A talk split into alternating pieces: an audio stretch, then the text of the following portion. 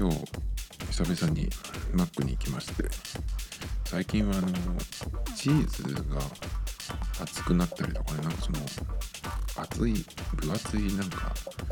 えーキャンペーンみたいなのやっててですね、1月は。で最初はチーズが熱いっていうのをやってて、でその次はね、ベーコンが熱いっていうのを、厚切りベーコン。っていうのをやってたんですね。チーズの時に行こうかなと思ったんですけど、まあなんとなくでもちょっと、なんだろうな、最近そのキャンペーンの中でちょっと弱いなと思って、まあチーズに行こうかなとか思ってた時にも終わっちゃってですね、ベーコンになって、ベーコンはあまり興味がなかったんですけど、で、今日からかな、今日から、えーその厚切りのチーズとベーコンと両方入った全圧っていうのがね始まって。全圧ダブチとあと照り焼きもかな。それでああとねその肉パティが熱くなってるってねあの夜マックっていうのが最近あって。夜マックっていうのは普通のレギュラーメニューのえっ、と肉が2倍になってるってやつなんですけどチーズとベーコンが熱くなってえっ、とまあそのね肉パティも熱くなって2枚入ってたかなっていう感じになってそれはちょっと食べたいなと思って今日は行ってきたんですけど夜マックを食べたことある人だと割とうんイメージしやすいかなというかねそんなにまあ、えー目を引くものといえば厚いベーコンが厚切りベーコンが入ってるっていうくらいなんですけどまあねそんなに、まあ、ベーコンは、まあ、分厚いけど別にうまいってほどでもない。どっちかっていうと僕チーズの方が、え気になってたんですけどチーズもね、まあ、他普通のやつに比べたら厚いけどそま、チーズだけがすごい目立つっていう感じではなかったんですけどね。まあまあ美味しかったですね。でもねえっ、といいんだけどそのなんだっけパティも熱いのが2倍入っててね。熱いのが2倍じゃなくて単に2倍かな。でねなんか思った思ってたよりはちょっと小さいかなっていう感じがしました。なんかもうちょっとねあのーでかいのかなっていうそのアメリカンサイズみたいになってるのかなと思ってたんですけど全然なんかその普段のそのバーガーが入ってる紙の箱みたいのがあるんですけどそれと同じ大きさでまあその中に入るってことはねまあそんなに大きくはない。なんかクォーターパウンダーとか前にありましたけどそのそっちの方がでかいんじゃないかな。グランの方がでかい。のかなっていう感じちょっとでも夜マック食べたいなと思いましたね。いい訴求になるんじゃないですかねこれはね。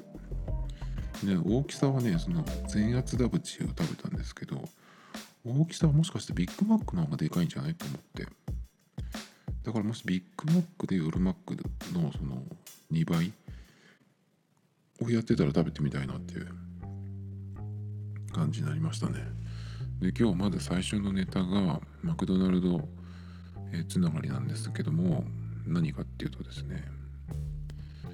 えっ、とマクドナルドの、えーモバイルオーダーっていうのが、えースタートしたよっていうニュースがね Engadget 日本版に出てました。マクドナルドはスマホ注文全国導入もうレジに並ぶ必要なしっていうね、まあ、記事にあってでこの記事はねあの記者の人がやってみたよっていうその一連の流れをやってるんですけど1月28日だから昨日からか。昨日から全国導入っていうことで、えー、と僕は静岡に住んでるんですけど静岡ではどのぐらい前かな？半年ぐらい前かな？かな。えっ、ともうやってたんですよね。だからとっくにその、えー使ってたんですけどこれがね全国で使えるようになったっていうことでね、えー嬉しいですねこれは。でまあモバイルオーダーっていうその専用のアプリを使って、え注文から支払いまでをやるっていうサービスですね。で一個注意点はその支払いを完了させるのはお店に着いてからやらないと結局これっていうのは何かっていうと,、えーと、普通にお店でオーダーする時っていうのはレジの人がねこうレジに入力してその会計もやってくれるわけなんですけどその操作その作業を自分のスマホ上でやるっていうことなんでこのアプリでオーダーをしてその後に、えー、会計っていうことになるんですけど決済をした段階でもうレジを通したっていう風になっちゃうんでお店ではその決済した段階からもう作り始めちゃうんですよねなので、えー、スマホで、まあ、オーダーどのメニューにするかっていうのをね決めるのはいいんだけどえっ、と決済をするタイミングをお店に着いてからやらないとその出来上がったものがねその本人が取りに来てないのにできちゃってるっていうことになるんでそこはねちょっと一個注意なんですけど。でもあの大体その済ませておいてお店に着いてねまあそのドア開けるところの間ぐらいにねちょうどその決済を済ませればもうあとはえー、呼ばれるの自分の番号呼ばれるのを待ってるだけっていう感じなんでレジに並ばなくていいっていうことで。なので僕結構その使うんですけどこれを。えっ、ー、とお店に着いた時にレジにね5人ぐらい並んでたとするじゃないですか。そこでパパッとやると自分の注文がそのレジの一番最初に並んでる人よりも先に完了するっていうことになることがあるんで5人並んでるのをこう抜かしちゃう。横入りしても、え、オーダー完了しちゃうっていうことができるんですごくねえっ、ー、といいですこれは。だからみんなやればいいのにって思うんですけどね。なぜか静岡の人でも知らないのかうーんそうじゃなくてレジで買いたいのか分かんないんですけどあんまりやってない人もいますね。でも僕がやるとき大体まあお昼はだと早いな。午後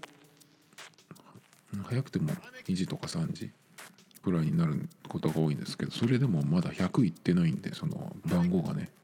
モバイルオーダーの場合だと M なんとかっていう番号がつくんですね。100いったのってまあ見たことないんで。だからまあ180とかでもね90とかでもまあそんだけそのお店でこなしてるってことなんでまあまあいるんでしょうけどその普通の番号の方はもう3倍とか4倍いってるのでまそれに比べるとまだまだ少ないのかなっていう感じがしますね。で、え、単品でも買えるしセットでも買えるしねもちろんでクーポンもこの、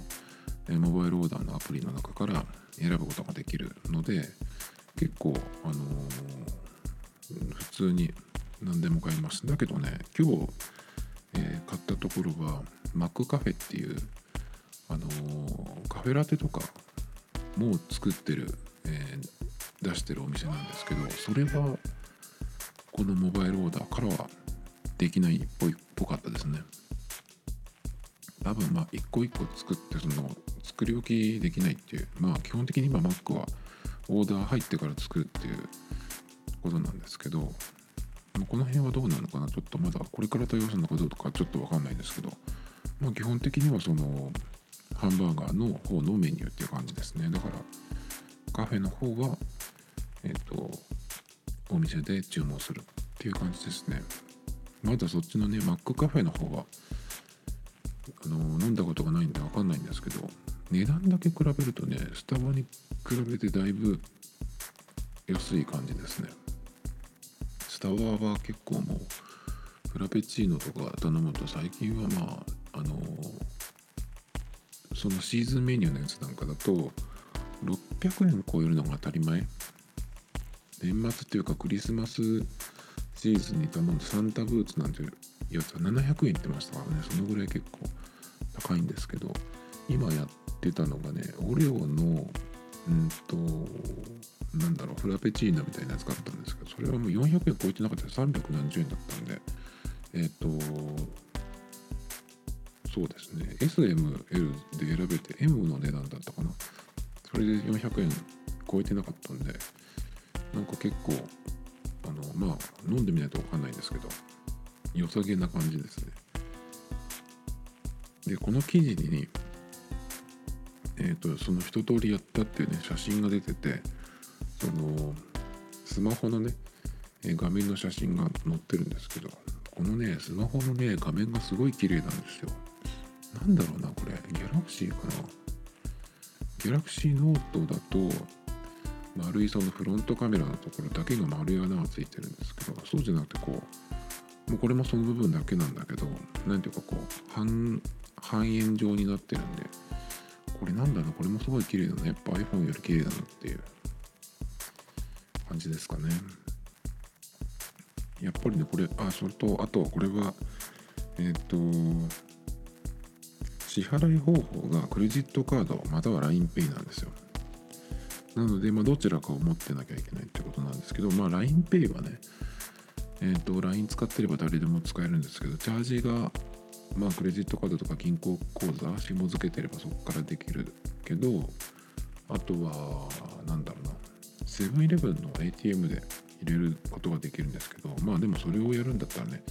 えー、現金を触らなきゃいけないってことなんでちょっと面倒ですけど。まあでもクレジットカード普通に使ってる人だったらそれで、えー、複数枚のクレジットカードはね登録できるのでただねそれ複数枚登録した時にどれを選ぶかっていうのが自分の画面見た時にあの有効期限何何年の何月までっていうやつとあとカードの下4桁なんでそれをね覚えてないとカードを2枚とか3枚とか登録してる場合は、えー、ちょっとね使いづらい使いづらいっていうかちょっと覚えてないといけないんで。まあ僕はあの Apple Pay に何何枚か登録してるのでその Apple Pay の画面を見て下4桁見てあこれだっていう感じで選んだりしてますけどね。もしこのあのモバイルオーダー使う人が増えたら Mac のその店の作りも変わるのかなとかちょっと思ったりしましたけどね。この辺はどうなんでしょう？どっちを選ぶ人が多いのかな？普及はでも絶対いいと思うんだけどね。今のところなんかそれをこれで混乱みたいなのもなさそうだしお店の人も結構慣れてるっぽいんで。うん。あとね最近もしかしたらなくなっちゃったかもしれないけど全国導入したから。えっと今までこのモバイルオーダー始まってからえー、まあしょっちゅう使ってたんですけどモバイルオーダーのアプリを立ち上げてクーポンとかを見た時にモバイルオーダー限定のクーポンっていうのが出る時があってで一番よく出てたのがえポテトのえ L サイズかな全サイズかな？150円っていうのがあったんですよ。でクーポンで普通買うとえポテトの L が190円になっててまあまあ安くなってるんですけどさらにそこからね150円まで下がってるっていう L でね L でね。だからまあモバイルオーダーのその普及のためなのかわかんないけどちょっとそういうのもあるよっていう感じで、えー、次はですね。まあキャッシュレスつながりの話なんですけど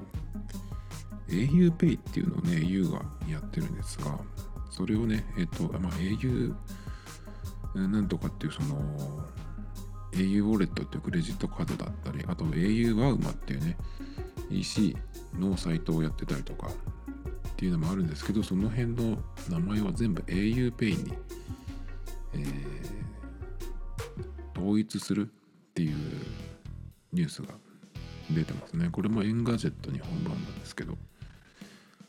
正直ねうんまあでもこれあでもその前にこの auPay がポンタ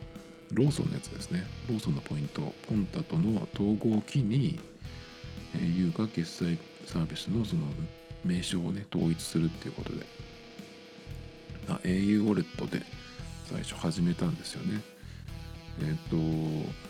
まあマスターカードが使えるところはどこでも使えるっていう、まあ、カード型の、え、チャージして使う電子マネーということで割とこれが出た時すぐ使ってみたんですけどなんだかよくわかんなくなってきちゃうんですよね。最初はやっぱりそのえー、ここで使うとポイントが特にたまるとかっていうのもあったりしたんですけどまあチャージしなきゃいけないっていう面倒くささもあるんで結局は、ね、すぐクレジットカードにしちゃったんですけど。ただ僕の場合は au の回線をずっと使ってるのでそうすると、まあ、au のポイントがね毎月貯まるんですよ。長期優待とかっていうのがあるんですけど。でも今月間で700ポイントぐらいかな。今それそのえー、一番長く使ってる、うん、年数年数によって何ポイントっていうのがあるんですけど僕は15年超えてるんでえっとかなりそれでももらえるポイントが高い方なんですけどそれとあと月間の、えー、支払ってる料金ですね。利用料金端末代金は入らないです。通信料。それで今えっ、となんだっけデータマックスプランプロっていうのを使ってて、まあ、1万円ぐらい払ってるんでね、まあ、それで 700, 700ポイントぐらいたまたまってるっていうかその毎月、えー、入ってくるんですけどそうすると1ポイント1円で使えるんですけどこのね au のウォレットポイントを、え au ウォレットになる auPay の方にチャージするっていうことができるんですけど100円単位なんですよね。なんかその辺がねちょっと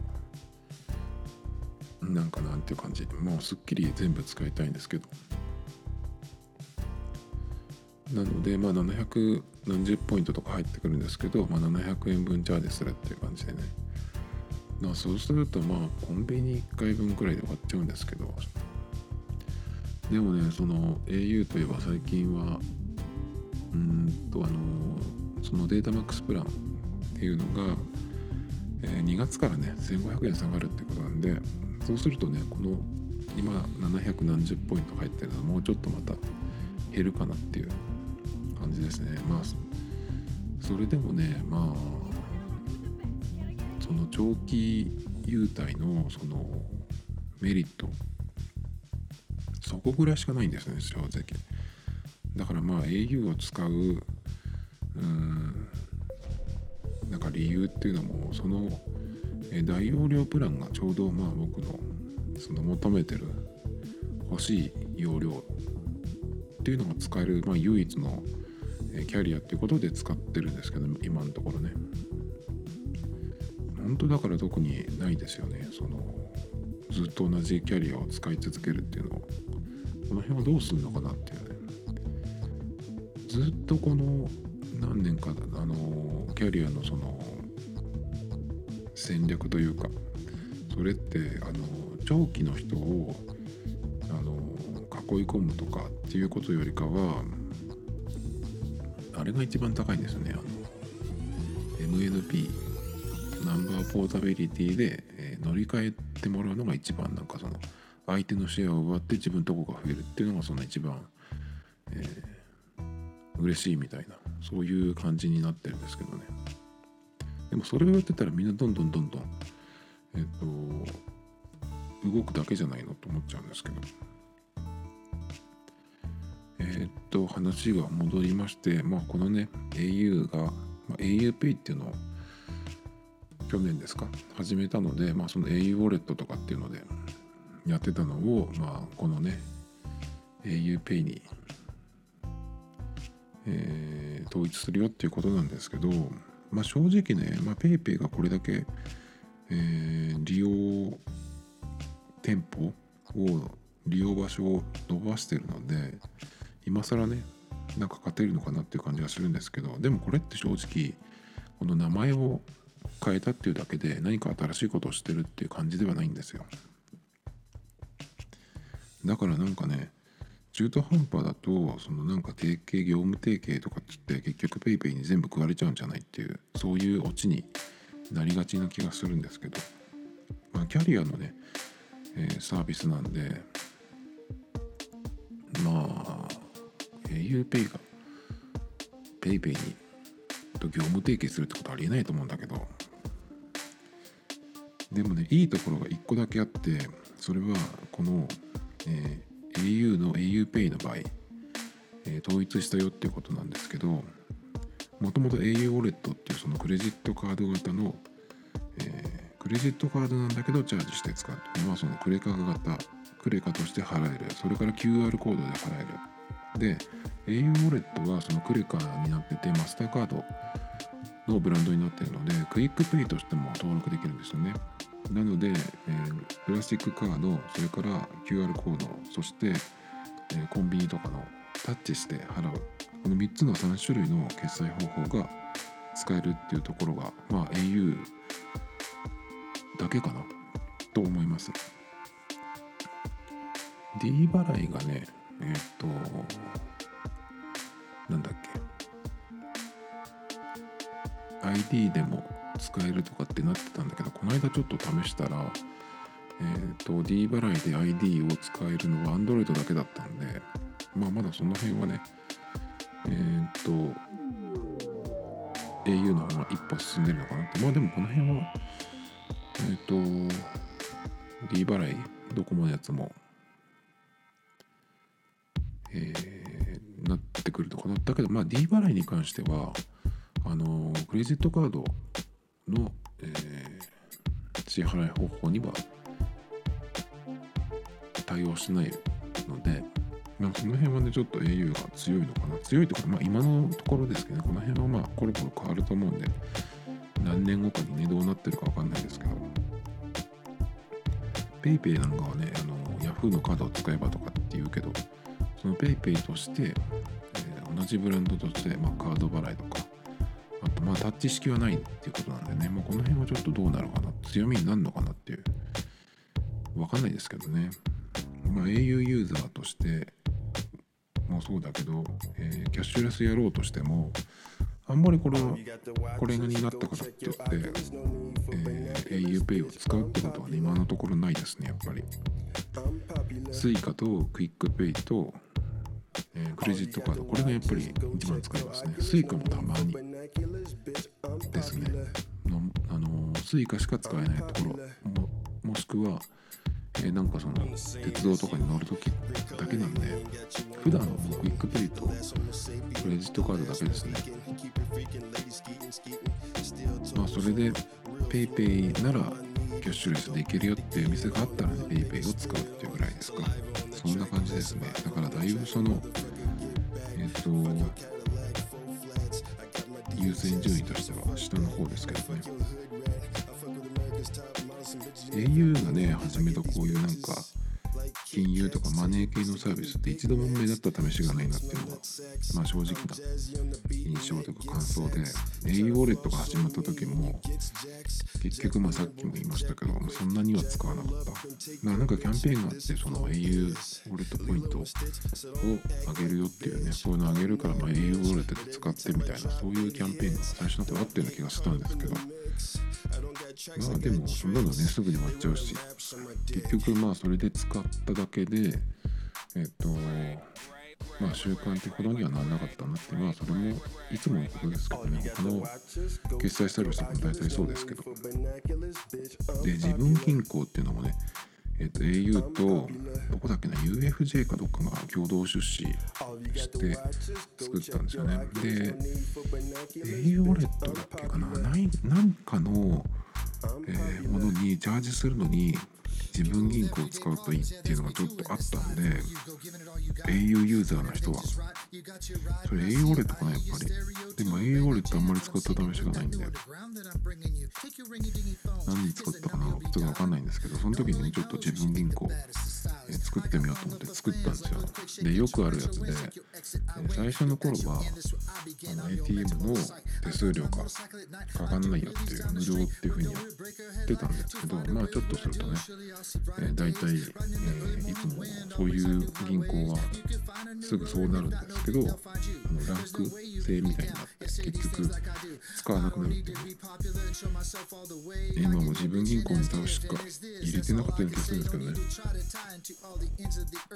それから去年から始まった auPay ですね。auPay 使うんだったら au ウォレット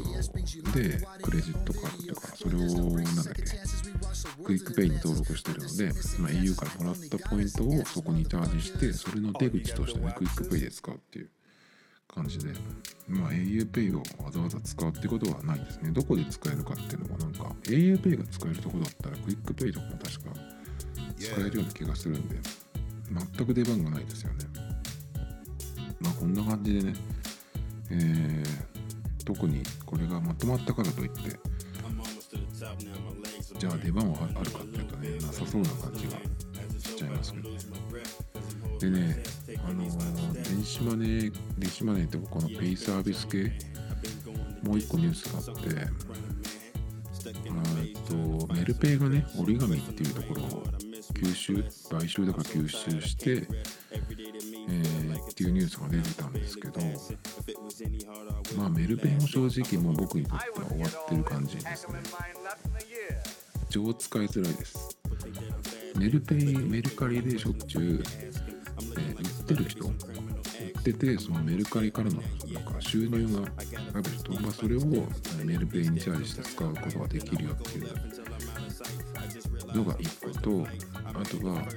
まあ、メルペイにねわざわざチャージして使う、まあ、それを銀行口座を紐付けてやれば簡単にできるのかな？クレジットカードどうだったかな？で、えー、僕がねメルペイをちょっと使ってみた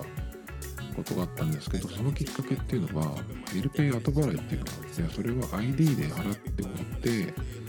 えー、1ヶ月使った分を次の月になってからねここに、えー、チャージするような感じで確か払うっていうのがあったんですよ。だけどその何回かこのポッドキャストでも喋ってますけどメルペイ後払いの上限額っていうのがあってそれがですねメルカリの、えー、でメルカリで確かその買い物をしてるとかっていうその実績がねない月があるとすぐ1000円になっちゃうんですよね。後払いで1000円なんて使えないじゃないですか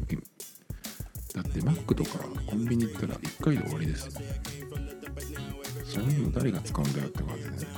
メルカリでバンバンその、えー、売ってる人だとしたらその人たちは多分現金にしたいんじゃないかと思うんですよね。メルカリのそのメルペイで使いたいっていうふうにその優先順位1位にならないんじゃないかなと思う、まあ、正直メルペイっていうのは何のためなのかあるのかちょあの、まあ、僕にとってはよくわからないものになったなっていう感じでね、まあ、折り紙を買収したって言ってましたけど、えー、メルペイ自体もねその次に買収まあ、統合されるものの一個になるんじゃないっていう感じがしちゃいますけどね。まあでもメルペイを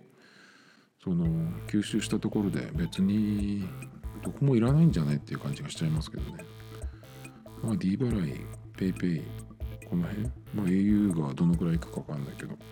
あと LINEPay か。LINEPay もちょっともう終わった感じがしますけど。あそこは PayPay と業務提携みたいな感じになったんで。まあ、ペイペイ化すればね、えー、結構強いんじゃないかなと思うんですけど。でそれよりねもう一個ニュースがあって Amazon が、えー、手認証決済を、開発中っていう、え、ニュースがあってですねこれは何かっていうとあのクレジットカードの端末にそのカードをその差し込んでその時にえー、手をかざしながらクレジットカードを挿入するとそのカード情報とその自分の手の指紋じゃなくて手って言ってるんでなんだろうな手相とかってことなのかな。それを紐付けるっていう風になってるんですね。そうすると次からはカードもスマホも持ってなくても自分の手をその端末に、えー、かざせば決済が終わるっていうことでね。これはいいですね。まだその開発中みたいな感じなんでまだねいつ頃、えー、どこで使えるのかっていうのもあるんですけどでも Amazon でっていうのはねちょっと、えー、どこで使うのかなっていう感じですけど Amazon っていうと普通はあのー、通販サイトじゃないですか。だから通販サイトで、え、それを使うってなったら自分家のパソコンなりスマホにそれをえ手をかざすものを用意しなきゃいけない。それかまあスマホのカメラに手をかざすっていうことになるのか。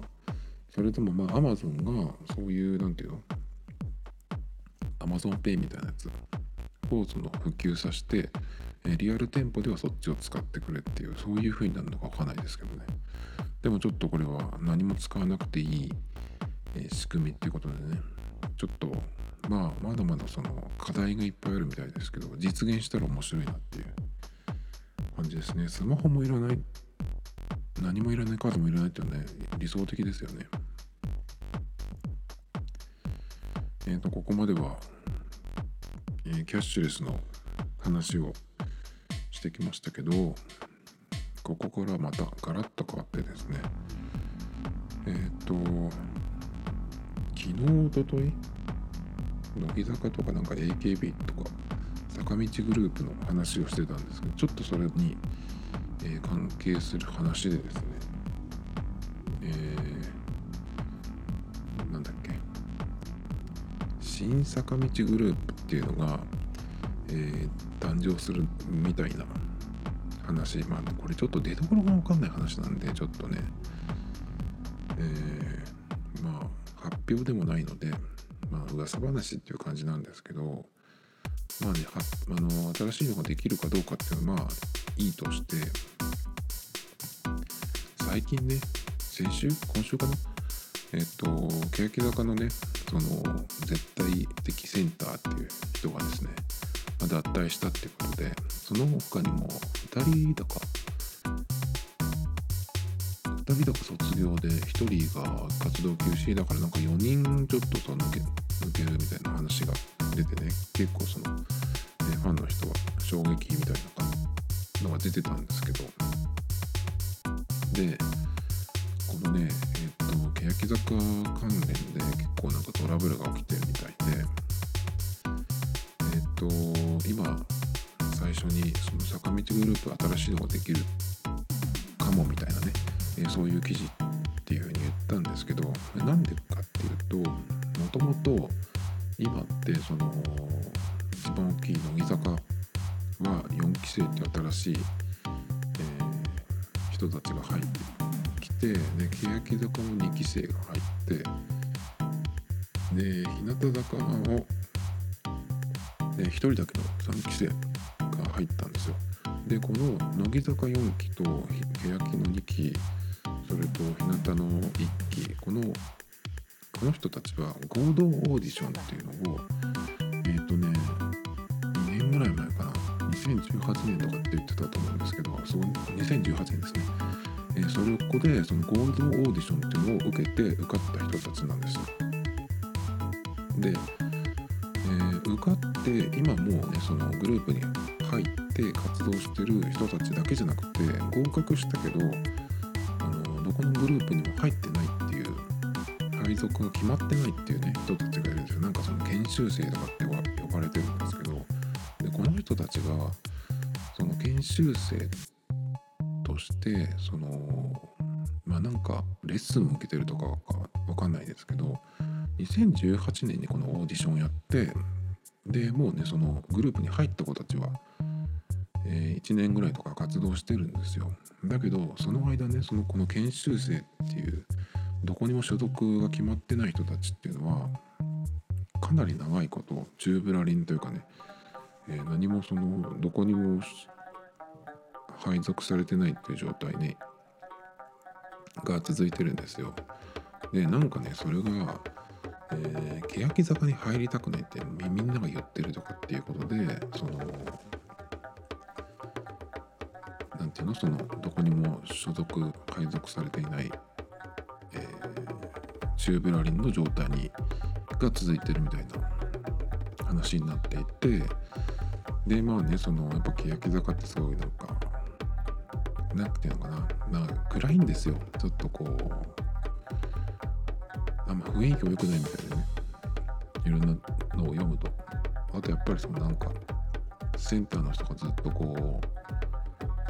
うなんていうのその人のこう趣味みたいな感じでやってるようなね感じなんでそれに付き合わされるっていうのがこう最初から見えてると入りたくないという感じですね。まあそりゃそうだよなっていう。まあその言ってることがね全部本当だったらですけどまあ、そんな感じでね、えー、なってたのでだからそのセンターの人が、えー、抜けることで、えー、そのなんだっけ研修生の子たちをここに入れようとしてたのかみたいな話もあるんだけど結局やっぱり欅には入りたくないっていうことでその子たちが新しいね坂道グループとしてデビューするような話としてこの記事が書かれてるんですけど。だけどねえー、っとねあそうその前になんかその欅坂のセンターの人がねあの、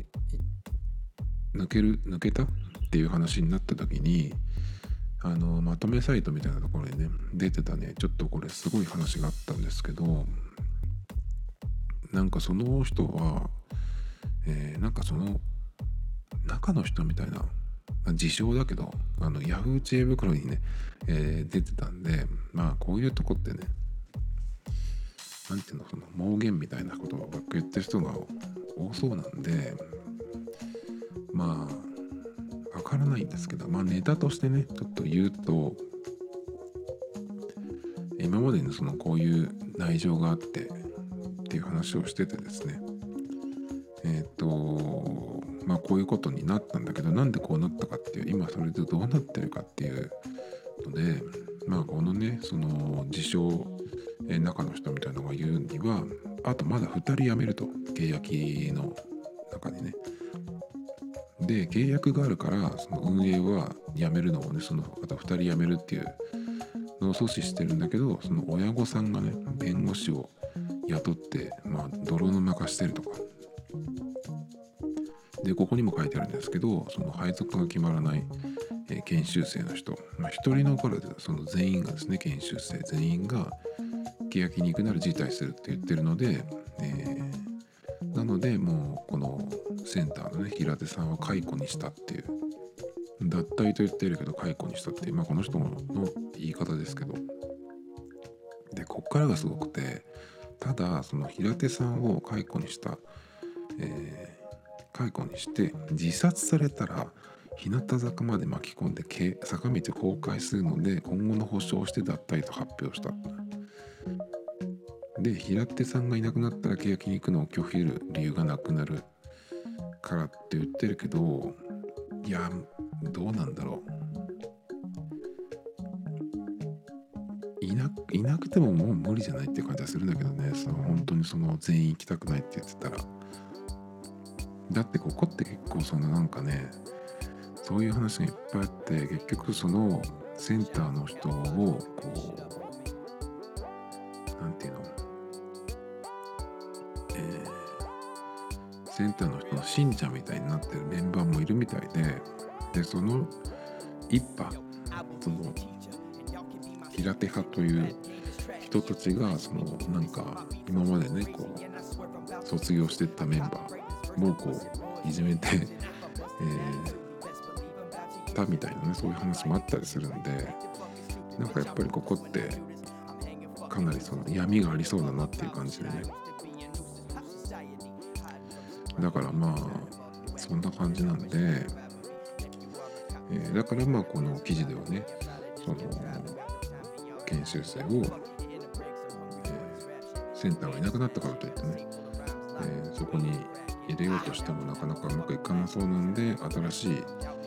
グループとして出すんじゃないかっていうような話をしてるんですけど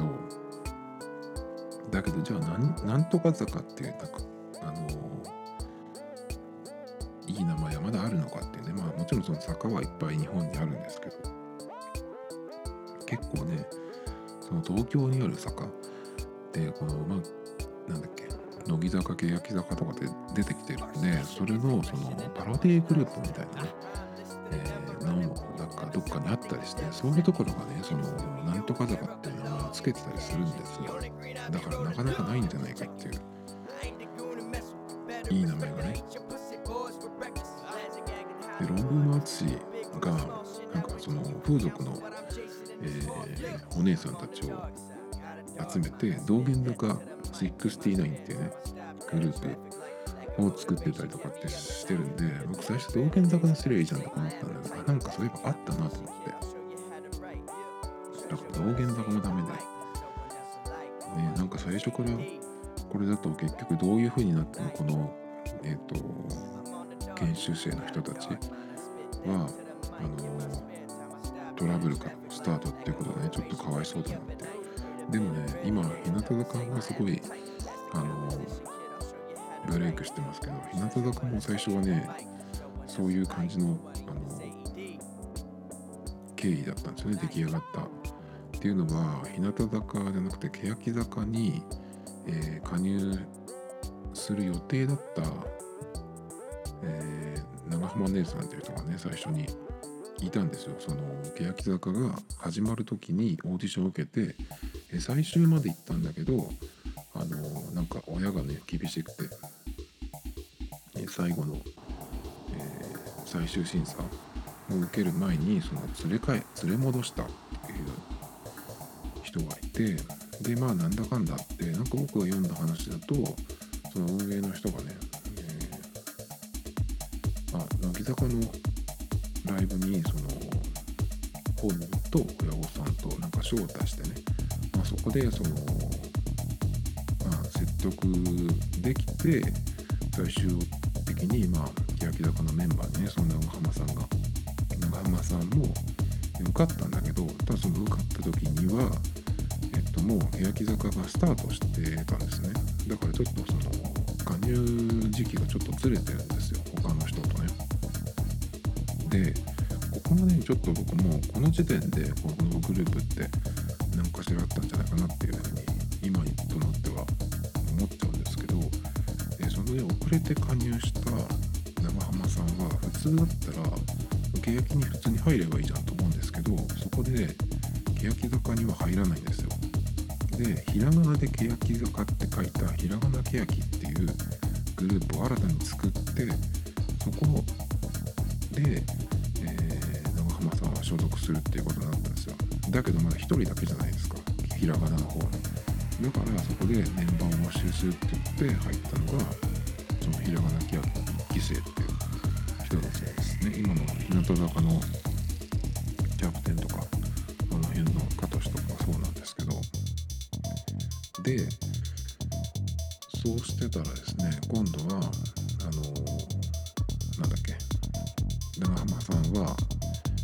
漢字のその元々の、えー、欅坂の方の、えーメンバーにも入ったりしてねそっちとひらがななんか兼任とかってやってたんですよ。でえ兼任解除ってなって解除ってなってどっちに行ったかって言ったら漢字の方に行ったんですよ。だからえっ、と長浜さんのために作ったひらがなけやきなんだけど長浜さんがその漢字の方に行っちゃったまあ行かされちゃったっていうことでで今度はそのひらがなの方に2期生っていうねまた別の人たちまあこのねその2期生がまあ粒揃いのメンバーなんですけどでその人数が増えてでそこに最後にねそのさっき、えー言った合同オーディションの中で行った、村ひなのさんっていう子が3期生として唯一の3期生として入るんですよ。でそれでその後にえっとひらがな欅から日向坂日向坂かに改名したっていうのが去年の3月なんですよね。っていう経緯経緯があったんで結構ねなんかその中の人のていうかメンバーのねその時の話を聞くと本当になんかごったごたでこうこううなるんだっていう感じがみんなしてたっていうね。話でね。この辺の話がですねえっ、と先週だかにえっ、と放送されたセルフドキュメンタリーって今えっ、と番組をやってるんですよ。BS TBS かどっかです。まあでもネットで探せばありますけどそのね日向坂のメンバーはそのお互いを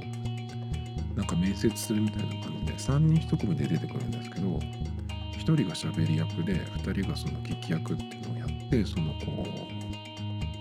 うそれぞれねこうチェンジしていって3人がこう、え喋るんですけど今までのこととかね。みんななんか結構泣いちゃうような感じでなかなかその何て言うの普通だったら言わないようなこととかを言うんですけどこれが毎回すごいねいい番組になっていてですね。で一番最新のやつが、えー、藤京子さんと、えー、ミーパンとあとカズシが出てるんですけどここの中でね斉藤京子さんがね、えー、絶対にその表では言ってなかったけど絶対にその解明すべきだって言ってたんですね。だからすごく解明した時は嬉しかったっていう話もしてたんだけどただねそういうのを言ったらすごくえー、ネットとかで叩かれたって言ってたんですけどなんかねこれもちょっとひどい話だなと思ってね。え絶対そうじゃんと思うんですけどね。解明しないとだっていつもは今まではそのひらがな私たちひらがな欅坂46ですっていう風に自己紹介してたんですけどやっぱりなんかちょっとねずっとそれでいくのかっていう感じはやっぱりみんなすると思うんですよね。だからね中にいるそのメンバーの子がそういうなんかはっきりしたね考えを持ってる人がいるっていうのはすごい大事だと思うんですけどなんかねそういうので、えー、叩かれたなんて言ってましたけどね。意味がわからんですけどね。でもねひらがなになった、えひらがな欅ができたっていうのもその普通にそのなんだっけ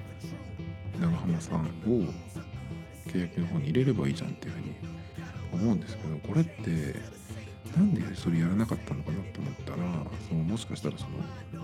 漢字のね欅坂の、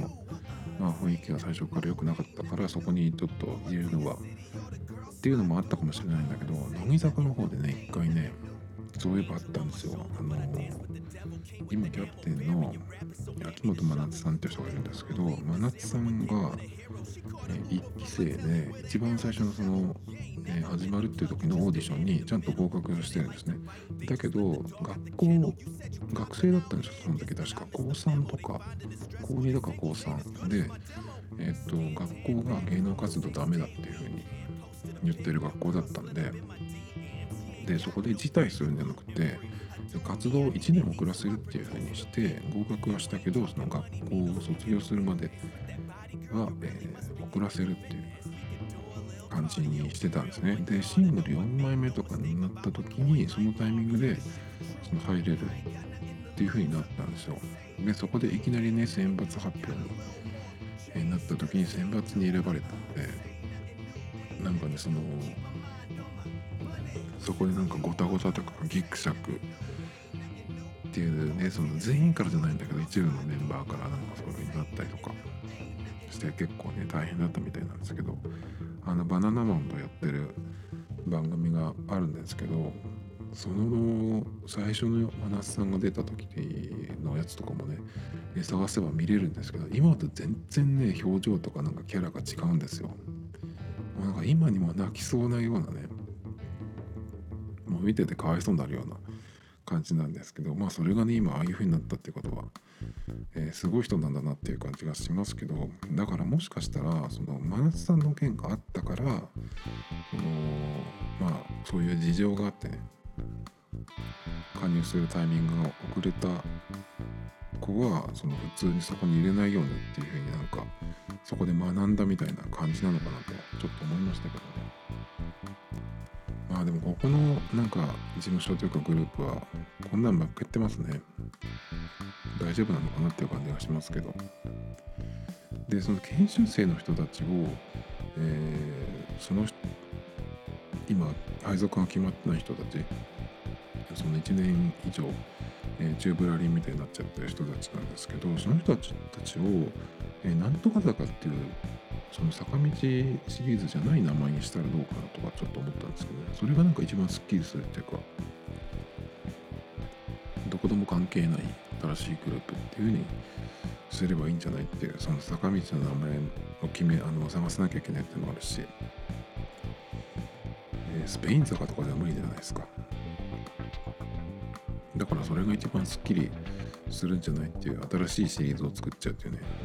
だけど最初はそういう感じで始まってるからうまくいくかどうかちょっと分かんないんでだからその失敗してもあれは企画ものだったと言えるし実験だったと、えー、そのプロデュース側はね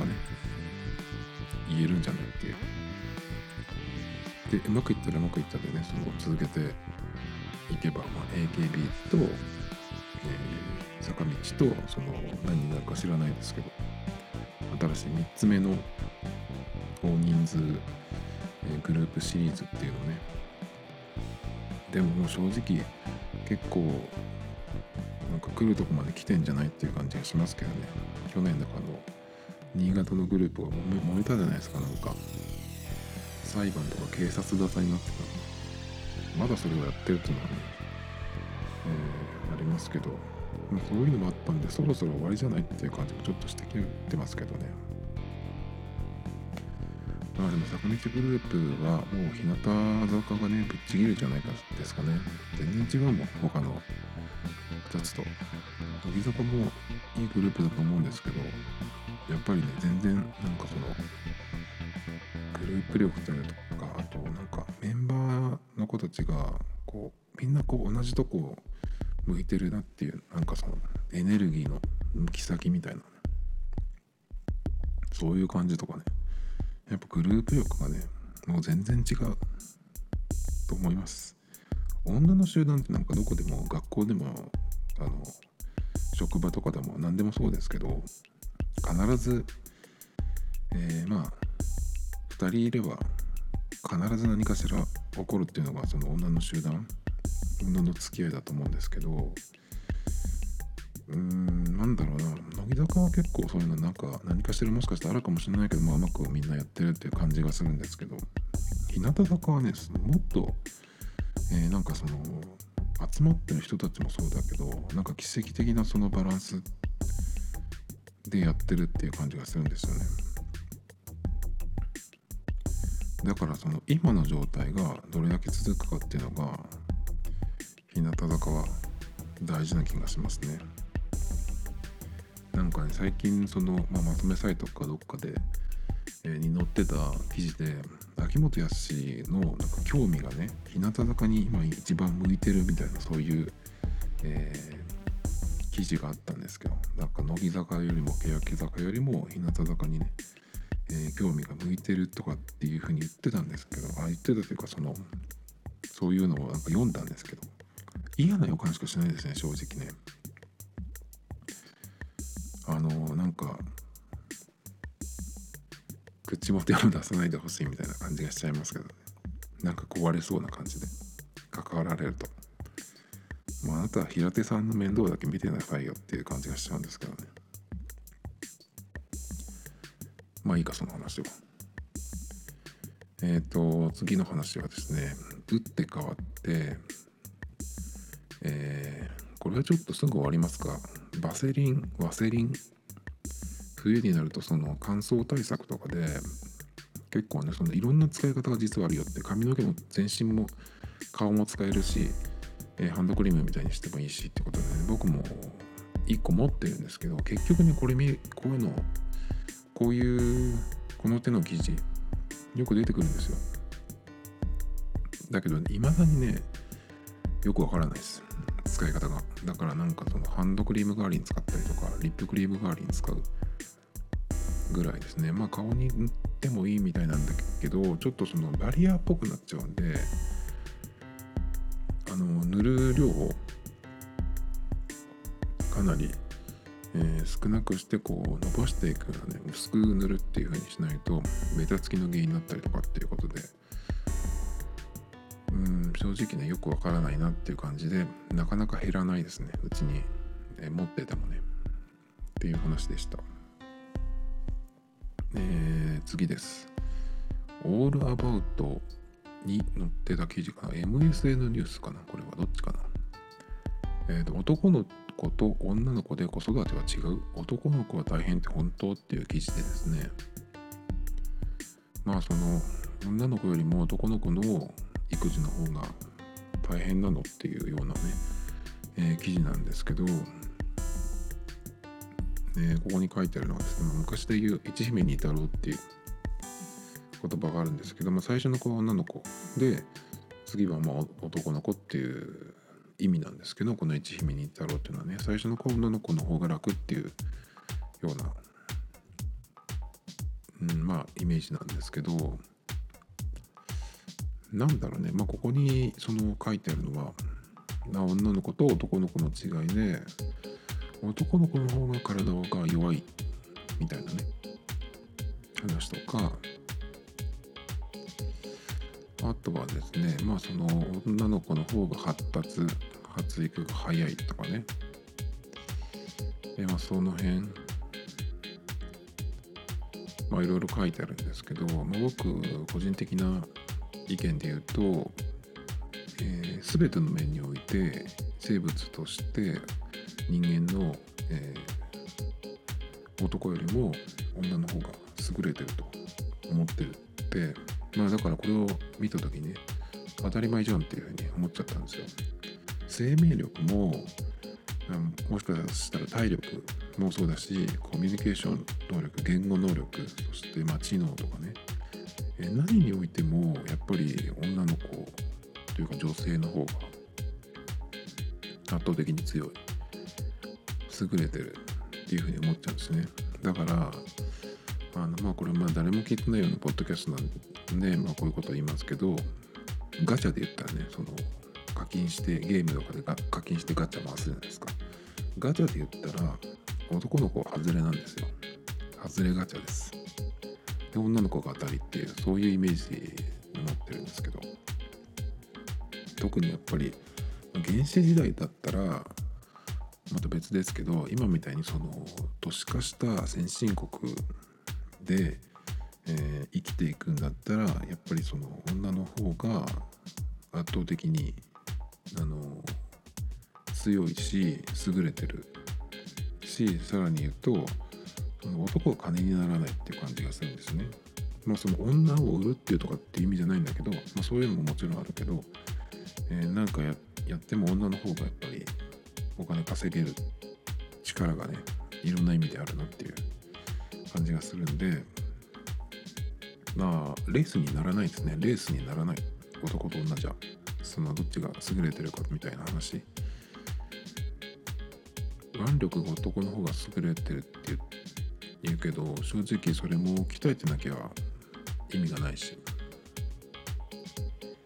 まあ運動してない人の方がね結構多いしね。で今なんかはえーと、子供の頃からあんまりその体を動かすようなねそういう習慣が昔に比べるとどんどんどんどん少なくなってきてるんでそれは男よりさらに弱くなるようなっていう感じがしますね。メンタル的にも男の方がやっぱ絶対弱いのでまあ自分も僕も男ですけど男が敵だったら絶対に、えー、ちょろいだろうなと思うんですよ。だから男を倒すのに自分がその男の自分が出てかなくても罠にはめてね女を味方につけて、えー、やればね、えー、何の手も下さなくても手に、えー、まあ滅びていってくれるかなって負けていってくれるかなっていうのが男なんで。あとね正直あと個人的な人間関係友達付き合いとかもそうですけどそういうのにおいても男は僕はいらない存在と思ってるので。まあだからねそのこの記事に、えー、男の子の方が大変とかっていう話まあ子育てのての話なんですけど。まあでも正直ね、まあ、大当たりの男の子もいると思うんですよ。育て方とか。育て方で変わるのかな？わかんないですけど。元元のものが違うのか、えー、DNA のが違うのかわかんないですけど。まあ稀にね大当たりの男の子もいると思うんですけど。まあほとんど男は外れです。それでですねこれ最後にしようかな、えー、昨日ね NBA の、えー、元レジェンドプレイヤーのコービー・ブライアントがまあ飛行機事故でね亡くなったってヘリコプターだヘリコプターの事故で、えー、亡くなったっていうねまあショッキングなニュースがあったんですけどそれを受けて、えー、なんかね NBA の新しいロゴにコービーをっていうなんか署名をね、えー、してる人が多いみたいで90万人近い署名が集まってるっていうことなんですけど今の NBA のロゴってあの選手のこう一人のね選手のシルエットが、えー、使われてるんですよ。それで赤と青の色がバックにあるっていうようなねやつなんですけどこれって、えっと、今の現在のロゴまあ元レイカーズのプレイヤーで今はクリッパーズのコンサルタントを務めてるジェリー・ウェストっていう人のシルエットをかたどったものらしいんですね僕これ初めて知ったんですけどでまあフォントの、えー、フォントのちょっとした変更を除くとそのロゴっていうのは1971年からずっと継続してるんですね。でこの、えー、ジェリー・ウェストさんっていうのは2017年4月に ESPN のその番組内でリーグにねロゴのデザインを変更してほしいっていうような発言を残してるっていうことで、ね、まあそれもあってっていうことなんでしょうけどもうこのタイミングでねコービーの、えー、コービーを NBA の、まあ、新しいねロゴに、え、使えたらどうかっていうようなね話が出てるっていうことなんですけどこれはなかなか実現したらいいかもしれないですね。